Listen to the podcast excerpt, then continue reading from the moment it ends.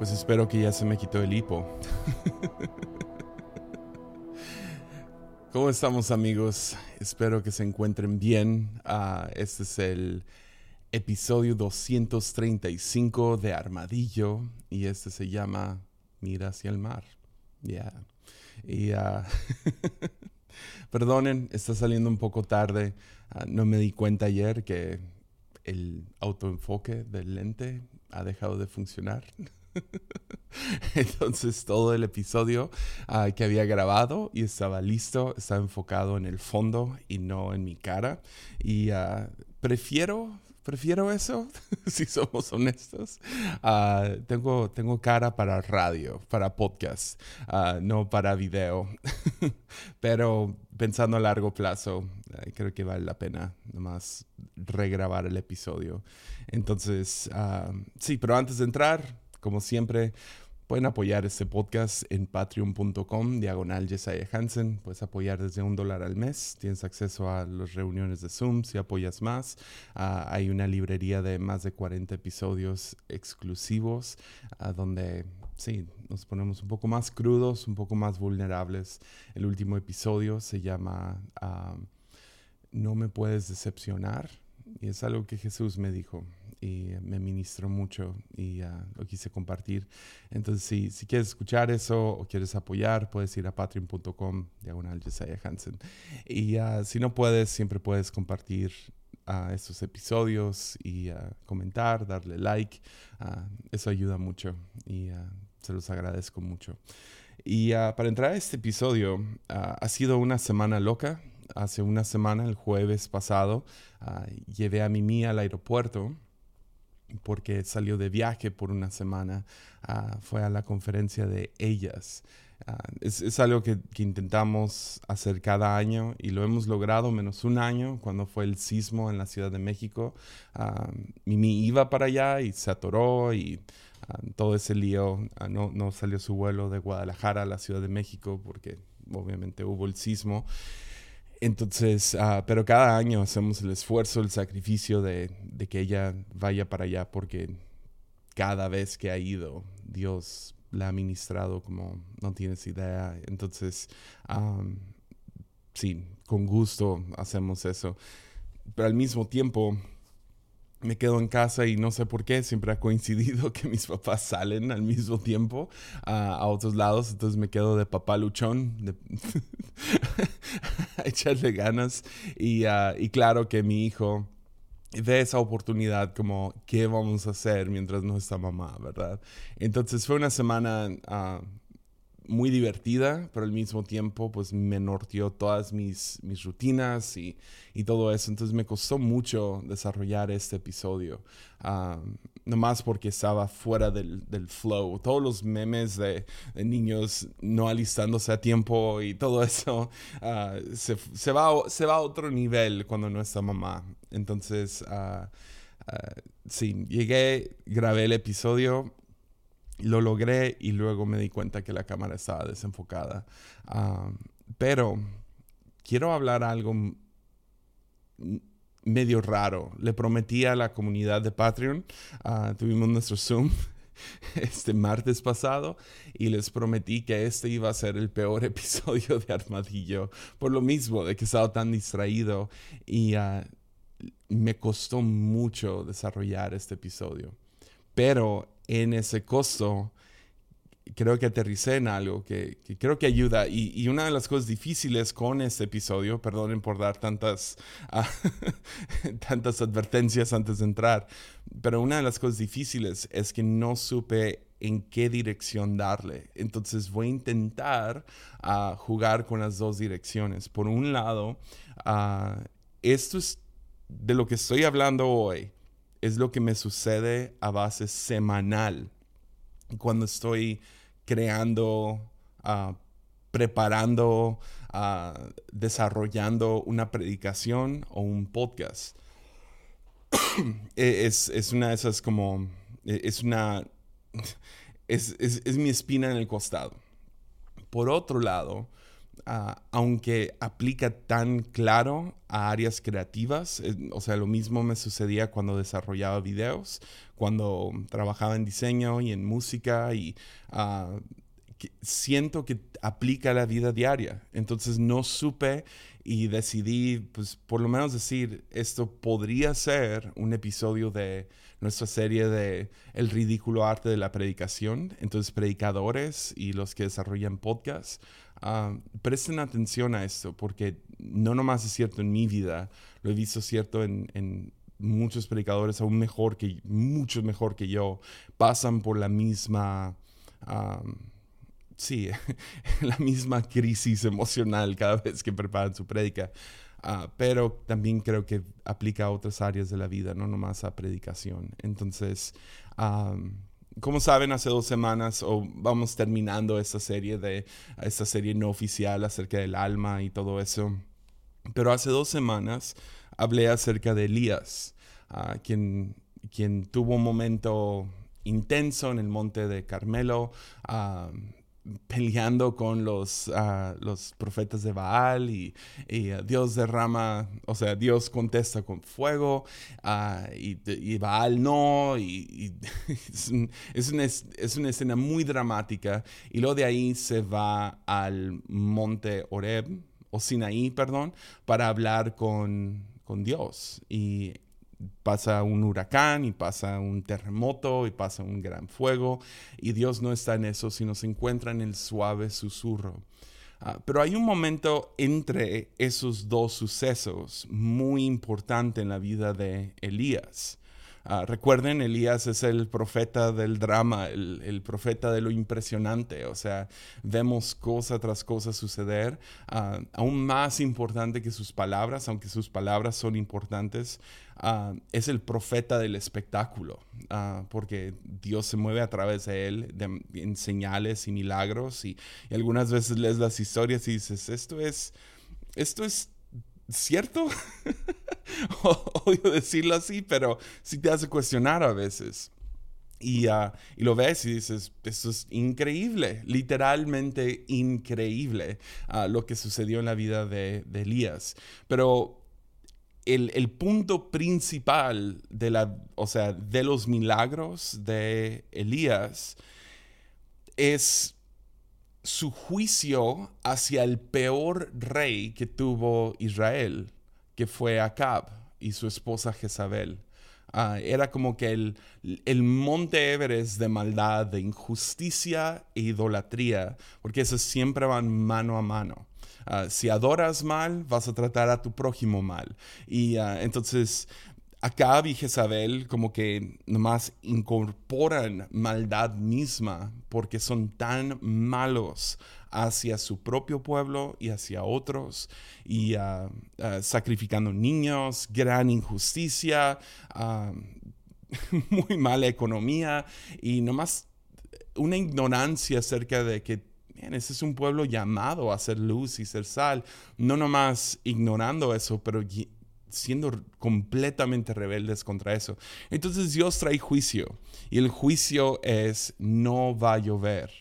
Y no va a llover, y esto es interesante, a veces Dios hace esto, determina algún juicio basado en el ser humano, porque si, quieren escuchar el episodio de Dios quiere jugar, ah, Dios siempre mete su poder Ah, y voluntad dentro de la voluntad de nosotros. Entonces, en el caso de, Dios quiere jugar con Moisés, es solo cuando mantiene sus manos arriba que que la, el, pueblo de Israel está ganando esa batalla y cuando las baja empiezan a perder, ah, porque necesita aprender Moisés que no puede solo, necesita a Aarón y a Ur levantando sus manos junto con él.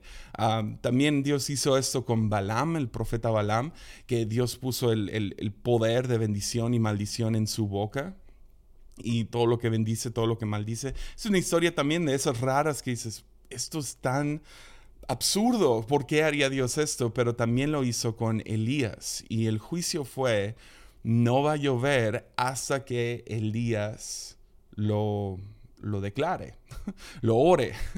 Entonces por tres años y medio el, el pueblo de Israel pasa por sequía, lo cual vuelve loco a la gente. Imagínate, o sea, al principio a lo mejor todo bien, pero empieza a afectar todo en tu vida. Ah, necesitamos agua. Entonces se vuelve desesperada la gente y la economía cae, la comida cae y la cosa se vuelve desastrosa. O sea, el, querer, el intentar conseguir agua nomás no llueve. Entonces, en el día que, que hacen este como debate en el frente de, de, los ojos de todo el pueblo, cuál Dios va a contestar, no, no contesta Baal, contesta Yahvé, y todo el pueblo dice que se arrepiente y dicen, sí, Yahvé es el verdadero Dios, eso nunca dura mucho, pero lo hacen, y luego, justo después de eso, entramos a este versículo, ah, y esta historia que me habló mucho, ah, Primera de Reyes 18:41, ah, nos dice que luego Elías, eso es justo después de de la pelea en el monte, en el monte Carmelo con, con estos profetas. Dice, luego Elías le dijo a Acab, vete a comer y a beber algo, porque oigo el ruido de una tormenta de lluvia que se acerca. Entonces Elías lo siente, lo siente. Hay algo acerca de la vida de fe donde necesitas un radar. He hablado esto sin fin de veces en Armadillo y en mis predicaciones. E, esta frase de Carl Runner, que el jesuita Carl Runner, que literal fue un parte de aguas en mi vida. leer esta cita cuando dice el cristiano del futuro tendrá que ser un místico, dejará o no será nada. Y a lo que se refiere Carl Runner es eh, el, cristiano del futuro tendrá que experimentar algo. Porque ves, no, no se trata nomás de intelectual, ah, saber cosas acerca de Dios, y eso es lo que te hace un cristiano, un seguidor de Jesús. No, una vida de fe requiere un poco de este tipo de discernimiento.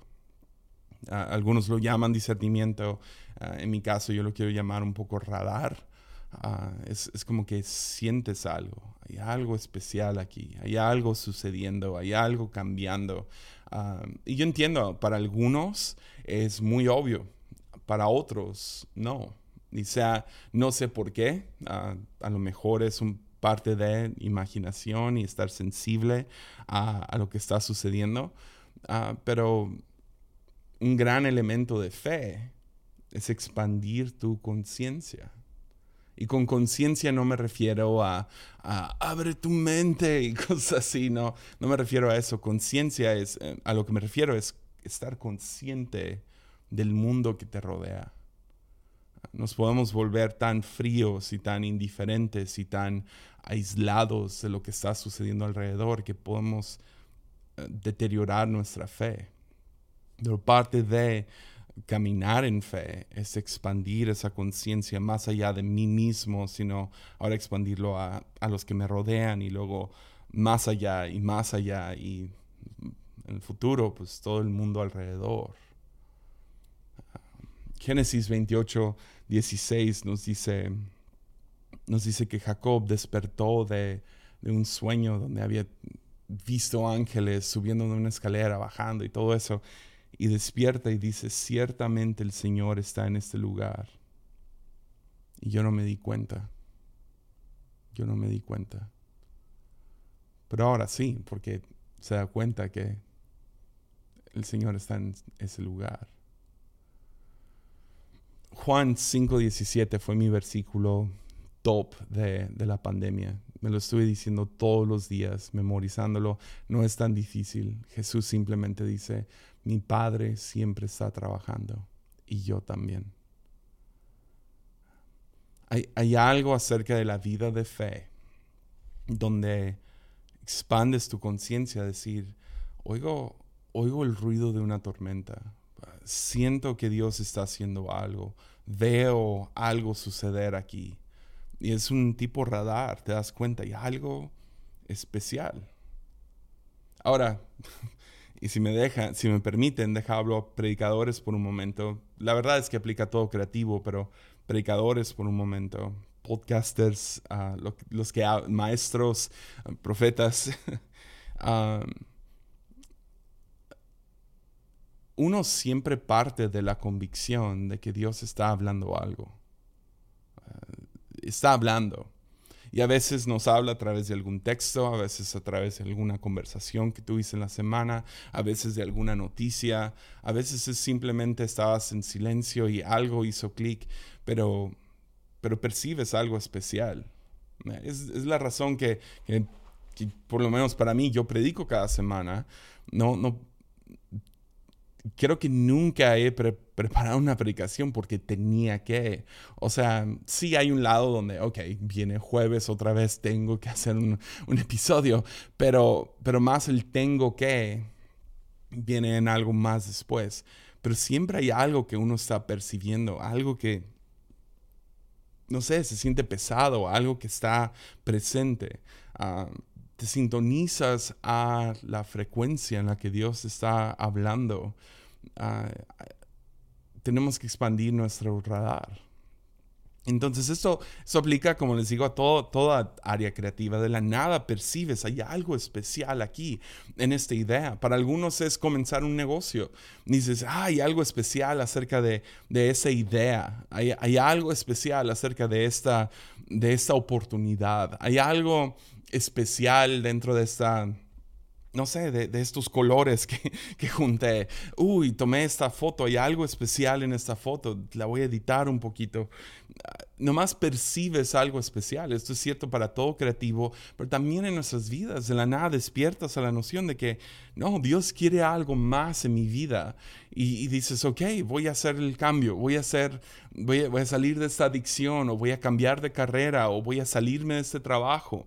Ah, percibes sientes, escuchas que Dios está haciendo algo. Porque mi Padre siempre trabaja y yo también, nos diría Jesús. Entonces pones los oídos sobre la vía del tren y escuchas, ahí viene. Ahí viene algo. A lo mejor no sé cómo se va a ver, no sé, no sé exactamente qué es, pero ya, se escucha algo, se percibe algo. Entonces, nos, nos sintonizamos a, la frecuencia, buscamos esa frecuencia y lo sentimos de la nada y decimos, uy, hay algo especial. Es lo que es un artista. Un buen artista es una persona que es ultra sensible al mundo alrededor. Ahora es diferente ser artista y ser creativo, ¿no? Todos somos creativos. Hay algo en nosotros, en el imago de la imagen de Dios dentro de nosotros, que somos creativos. Y no me salgas con que es que yo soy de números y matemáticas, soy una persona aburrida. No, eso también requiere mucha creatividad. He visto algunos contadores hacer magia con números.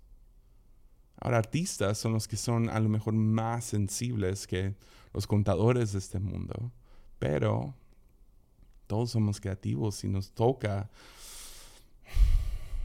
tener una convicción de que el mundo zumba con la presencia de Dios. En todo momento Dios quiere hablar algo. Entonces, predicadores, si hay algo que Dios quiere hablar a tu congregación, hay algo que Dios quiere hablarte a ti, hay algo que hablar.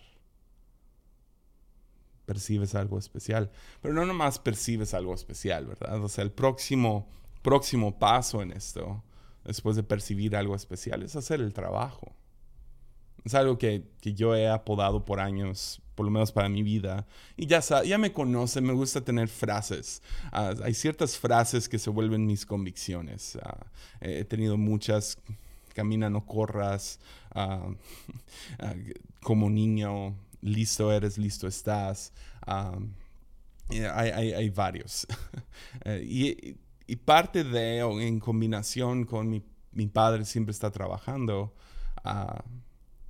haces espacio. Pues para mí es, me lo digo todo el tiempo, haz espacio.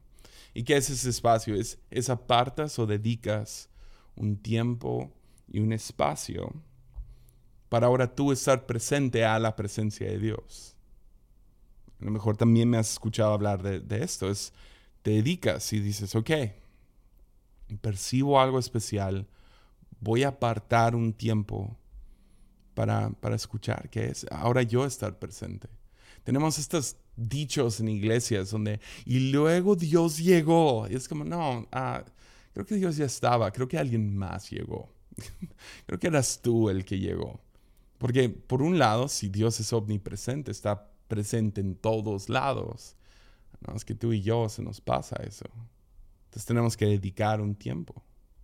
Entonces para el predicador es literal sentarse, mirar el, documento en blanco y, y, empieza este cursor a parpadear. Pero dedicas este tiempo, este espacio para estar presentes. Porque Jesús mismo nos dice que el Espíritu Santo es como el viento. Nunca sabes de dónde viene y a dónde va. Eso no es, eso no es muy chido, si, somos honestos. Eso no es muy cool. Ah, nunca sabes de dónde viene y a dónde va y cuándo va a llegar, cuándo se va. Ah, entonces uno tiene que dedicar un espacio. Decir, ok, aquí estoy. A veces Dios llega, a veces no. Ah, he sido muy claro en, en, los últimos episodios donde este año he sido muy, muy disciplinado en llevar mis devocionales cada mañana, eh, de, apartar un tiempo, leer mi Biblia, orar, escribir, y nomás ver qué hay en el aire, tratar de ponerlo en palabras, tratar de discernirlo. Ah, ¿Qué es esto, esta cosa especial? En cuestión de, podcast es te sientas y escribes y empiezas a, a, ok, ¿qué es esta cosa especial? Algo, algo me hizo esta conversación, algo me hizo este texto bíblico, algo me hizo este sentimiento, algo de esta película me habló y dices, ok, ¿qué es? Y lo empiezas a escribir. Ah, es, es, una manera, si el viento viene y se va, es una manera de levantar como velas de barco, estas gran velas en nuestras vidas y decir, ok, aquí estoy, a ver si sopla en este momento y los mantienes arriba y sopla ese viento y te lleva a donde tienes que ir. Entonces haces el espacio, dedicas el tiempo, el espacio para buscar la presencia de Dios. Pero y luego aterrizamos en lo que realmente quería hablar. Y es que Elías, qué bonito, escucha este rugido de la tormenta. Y sube al monte Carmelo de nuevo y empieza a orar. Y me gusta la, la eh, lo, eh, la imaginación que te da Primera de Reyes, la, la imagen que te da, perdón, donde dice que Elías se sentó con su pierna entre sus rodillas y nomás comenzó a orar. Muy loco porque literal unos versículos antes, él hizo la oración más sencilla y Dios contestó con fuego.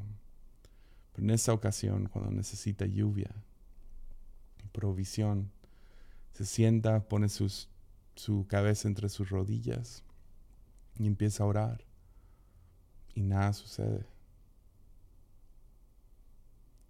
Nada sucede. Entonces manda al siervo que tiene a un lado. Y dice, um, es lo que dice Primera de Reyes 18:43. Nos dice, luego le dijo a su sirviente, ve y mira hacia el mar. Su sirviente fue a mirar y regresó donde estaba Elías y le dijo, no vi nada. No vi nada.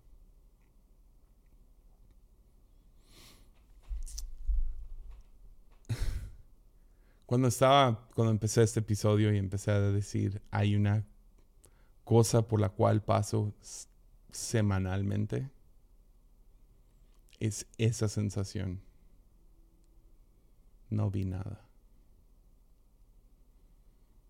O sea, y eso es donde quería medio ser específico con, con predicadores, aunque creo que aplica a todo, toda área de vida. Uno percibe algo especial, fuiste a un servicio y Dios te habló y dijiste, yes, voy a cambiar el mundo, ah, voy a poner un negocio, vamos a tener un bebé, ah, vamos a creer por un milagro de sanidad en la vida de tal persona, Dios va a proveer para tal cosa, o en mi caso, o predicadores, es, uy, hay algo en este texto, hay algo aquí. Luego te, apartas y haces el espacio, empiezas a, hacer el plan del negocio, empiezan a, intentar tener bebés, empiezan a, orar por ese milagro, empiezan a, dedicarse, ¿no? A, decir, ok, aquí está. Y luego te sientas y está este cursor que parpadea sobre una pantalla en blanco, nomás mentándote la madre diciendo, no hay nada. Sí saben ese cursor, ¿no? Ese, esa línea que parpadea en el documento, ese lienzo en blanco, esa hoja en blanco, ese agarras tu guitarra para escribir esa canción y nada oras por ese milagro y nada. Quieres empezar ese negocio y ni el nombre puedes pensar. Nada.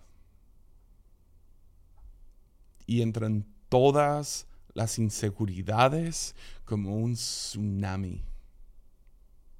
Y te digo, esa es, esa es la espina en mi costado, porque cada semana, yo creo que he predicado cada semana en promedio desde los 19 años de edad.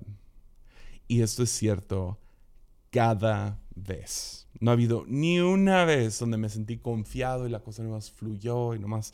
A, a, lo mejor una o dos veces de vez en cuando. Estamos ahorita en el episodio 235 son 235 veces donde me he sentado a preparar, aún en las entrevistas, me siento a pensar qué tema vamos a abordar hoy, Nos me siento y armo algún tema. Y no sé, de 235 a lo mejor 220, no vi nada. No vi nada. Y eso sí, o sea, yo he predicado más de 235 veces en mi vida. Empiezan todas estas preguntas, estas sensaciones, donde dices, ¿qué hice mal? Pensé que percibía algo especial en este pasaje, en esta idea. ¿Qué hice mal? O, empiezas a decir, eso es ridículo. Empiezas a juzgarlo porque no. Ah, o sea, a lo mejor no escuché un rugido de una tormenta. O peor aún, yo soy, yo soy ridículo. Soy un idiota. Esto es un fraude. ¿Para qué puse mi esperanza en que Dios iba a hacer un milagro?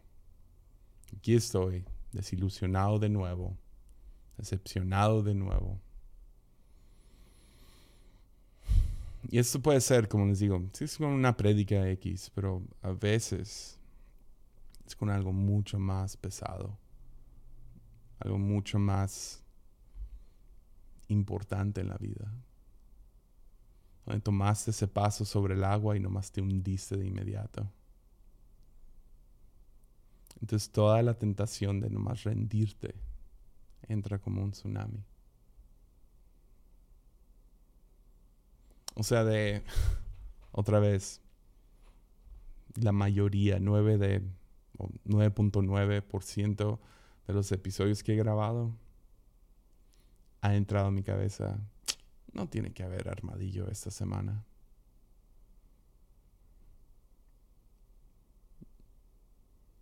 Ha, habido veces que he cedido a esa tentación donde más me rendí. Pero sí, entra esa vergüenza, esta inseguridad, la comparación con otros, la duda. O sea, como predicador, como, como alguien que desarrolla podcast, que a ver, o sea, a veces me pregunto, ¿qué estoy haciendo? ¿Soy un podcaster? Peor aún, ¿soy un youtuber? como, esto no fue lo que quise hacer con mi vida. Eso es raro. ¿Qué estoy haciendo? ¿Hablando a un micrófono? ¿Qué es esto? O sea, las veces que me ha tocado hablar con alguien que no es cristiano y, y, les trato de explicar mi, el podcast, que me dicen, ¿qué es? O sea, tienes un podcast y de qué se trata y es como, ah, pues, o sea, las, no sé, se trata de cómo vivir una vida cristiana, como son elementos de, de vida cristiana, es un poco de teología, ah, y nomás te sientas y hablas, y es como, sí, y también no hay como que, no tengo como que un proceso donde, ah, hoy vamos a hablar de Primera de Reyes del capítulo 18 al capítulo 21 y ya hablamos acerca de... Entonces me pongo muy inseguro, me pongo muy orgulloso a veces, como, ay, ¿por qué estoy haciendo esto? O te comparas con alguien más. es lo peor.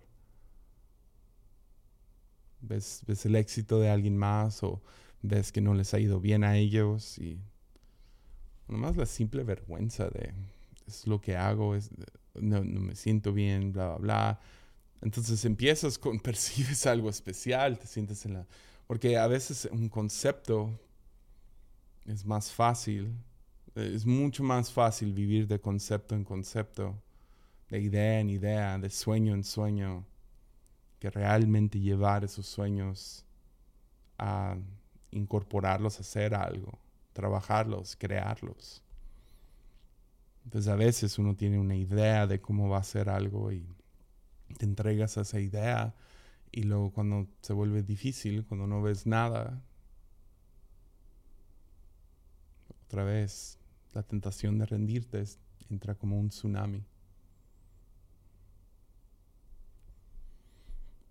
Y eso es cierto otra vez en el mundo de fe creíste por un milagro, te lanzaste a intentar algo nuevo, quisiste hacer algún cambio en tu vida, no vi nada. te preguntas, ¿qué es esto? ¿Qué estoy haciendo? ¿Quién soy? Pero me he dado cuenta de algo. Y eso no está en el pasaje que estamos leyendo hoy, pero me he dado cuenta que todas estas inseguridades, comparación, esta vergüenza, todo lo que está entrando, ya descubrí quién es. Y es un personaje del cual hemos hablado muchas veces. Es el temor. Es el temor. El temor entra en nuestras vidas especialmente en estos momentos donde nos sentimos inseguros, donde dijimos, pensé que había algo especial, pensé que, iba a haber lluvia y me fui a orar y se lo declaré a todos. más, les dije, vayan y descansen, yo, yo me encargo de esta. Y, ah, y, subes y oras y te desesperas tanto que pones tu cabeza entre las rodillas. Y el siervo va seis diferentes veces a ver me, imagino que la primera vez iba con mucha emoción. ¡Uh! ¡Lluvia! Y salió corriendo. Y nada. Segunda, ok, ok, ahora sí. Tercera, tercera es la vencida, ¿verdad? Y va. Y vez tras vez. Me imagino que empezó corriendo y terminó caminando. Cada vez se tardaba más en regresar. Porque creo que todos hemos sentido esa desilusión pensé que Dios iba a hacer algo. Pensé que había algo especial aquí. tenía una idea para pintar este cuadro, tenía una idea para esta canción, tenía una idea para esta predicación, tenía una idea para este negocio, tenía una idea para mi vida. Y lo intenté y lo intenté y lo intenté y no funcionó. Pero esa, esa voz que entra en medio de eso es el temor. El temor viene a decirte, hey, probablemente, porque ves, el temor nunca te puede decir con seguridad, y entiende eso. Tú no sabes, no sabes, no puedes saber qué va a pasar mañana. Si todavía, si no estás en el presente, si estás pensando en el futuro, todo siempre es un probable. Entonces el temor entra y te dice, probablemente vas a fracasar. Probablemente te vas a encontrar desilusionado. ¿Te acuerdas de la vez pasada? ¿O la vez anterior a esa? ¿O la vez anterior a esa? O en mi caso, cada vez que predico o armo un episodio, el, el temor siempre me habla, me dice que probablemente me van a desaprobar. Desaprobación es una grande que me habla el temor. Gente te va a reprobar, desaprobar. Te van a desacreditar. Probablemente. Probablemente va a fracasar. Probablemente no le va a llegar a, nadie esta predicación. O probablemente se van a aburrir. O probablemente van a escuchar 20% y se van a ir. Pero he aprendido es la única razón que he aguantado 235 episodios y la meta es llegar a mil. Y tengo todas las intenciones para seguir allá. Casi llegamos al cuarto de eso. Pero he aprendido a contarle, a, decir, a contestarle, perdón, al temor. Cada vez que me dice, probablemente vas a fracasar. Probablemente nadie va a llegar. Probablemente gente se va a aburrir probablemente vas a decir algo y gente va a desaprobar lo que dices. ¿Sabes qué le contesto? Ya sé. Ya sé. Probablemente sí. Ya sé. Probablemente fracasa. Probablemente nadie escuche el episodio. Probablemente eso no llega a ningún lado. Probablemente. Ya sé. Ya sé ya sé que algunos lo van a desaprobar o me van a desaprobar a mí. Ya sé. Ya sé que es probable. ¿Y sabes qué haces? Lo intentas de nuevo. Entonces, en una preparación de predicación, y perdonen que siga hablando a los predicadores, pero tengo un corazón para ellos. Cada vez que te sientas y tienes este cursor no parpadeando. Otra vez te está, te está diciendo groserías cada vez. Te está diciendo quién no eres, que tú no tienes, que te hace falta. Mira, ¿para qué lo haces? Alguien más ya lo está haciendo. Y te está parpadeando. La hoja en blanco que nomás te grita todo lo que no eres. Y miras ese, esa hoja en blanco y dices, no vi nada, no veo nada, no hay nada aquí. Entonces, vuelves. Lo intentas de nuevo. Y esa es la cosa, esa es la razón que gente no entiende fe. Porque ves, la definición de locura es hacer la misma cosa vez tras vez y esperar otro resultado. Creo que, creo que también es la definición de fe es intentar de nuevo. Es lo haces vez tras vez y esperas un resultado diferente. Por eso fe y locura están, ahí van, mano a mano. Entonces, mira hacia el mar. Este episodio, otra vez, aún preparando este episodio, con todas mis rutinas siendo, estando todas norteadas y ah, sufriendo de inseguridad y comparación. Había leído este pasaje la semana pasada y sabía que había algo especial. Y aun cuando yo termine y le pique dejar de grabar las diferentes cosas, yo sé que al final voy a estar con todas las inseguridades, yo no sé. Pero inicialmente supe, hay algo especial aquí. Entonces regresé a mirar el mar día tras día, desde el viernes pasado, nomás regresando y regresando. Y cada vez se pone más y más peor y más y más peor y, es difícil. Y luego tienes una reunión de Patreon, de Zoom y les dices, hey, mañana va a ser un... Brínquense el episodio de mañana, va a estar horrible. O sea, tenía todas las excusas para no grabar esta semana. Mimi está afuera, acabamos de terminar esta serie, vienen algunas cosas en el futuro chidas. Entonces, whatever. O sea, X hoy no, no hubieran tenido que grabar. hubiera podido nomás tirar la toalla. X. Hay algo especial. Y tengo que volver a mirar y mirar y mirar y mirar. Entonces, todo esto para decirte, ir hacia el mar. Inténtalo de nuevo. Cree por un milagro otra vez. Sentiste que había algo especial en ese negocio. Siéntate y haz el trabajo. Cuando venga la voz del temor a decirte todo lo que no eres, todo lo que te hace falta, todo lo que probablemente va a suceder, así le, ya sé. Intenta de nuevo. A los que están preparando una prédica, ah, síguele. Sentiste que había algo especial, percibiste algo especial. Persigue eso. Persíguelo. Haz el trabajo, haz espacio. Y, nomás entre paréntesis, todos los predicadores, si tú, si tú percibiste algo especial y no hiciste tiempo ni espacio, no apartaste un tiempo y espacio para desarrollar tu predicación hasta el sábado en la noche cuando te toca predicar domingo en la mañana, yo siento cero lástima por ti. Ya, no más voy a decir eso. Cero. Prepáralo antes, ¿ok? Eh, si, ay, me siento bien ansioso cada vez que preparo una predica. Sí, porque ¿quién hace eso? ¿Quién prepara hasta el último momento? Los necios. Entonces deja de ser necio, es sabio, empieza mucho antes. Ok, ya con eso.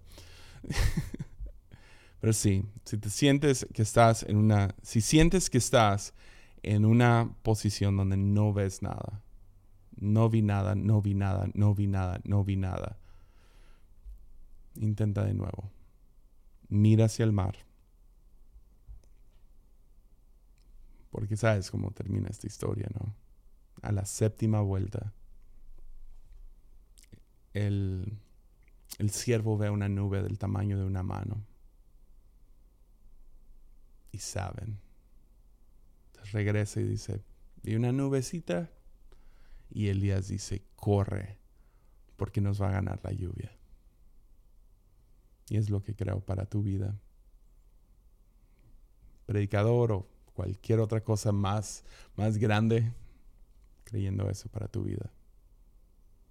Entonces nos vemos aquí la próxima semana, porque vamos a seguir mirando hacia el mar, buscando ese milagro, porque percibo que hay algo especial. Entonces nos vemos la próxima semana. Muchísimo ánimo.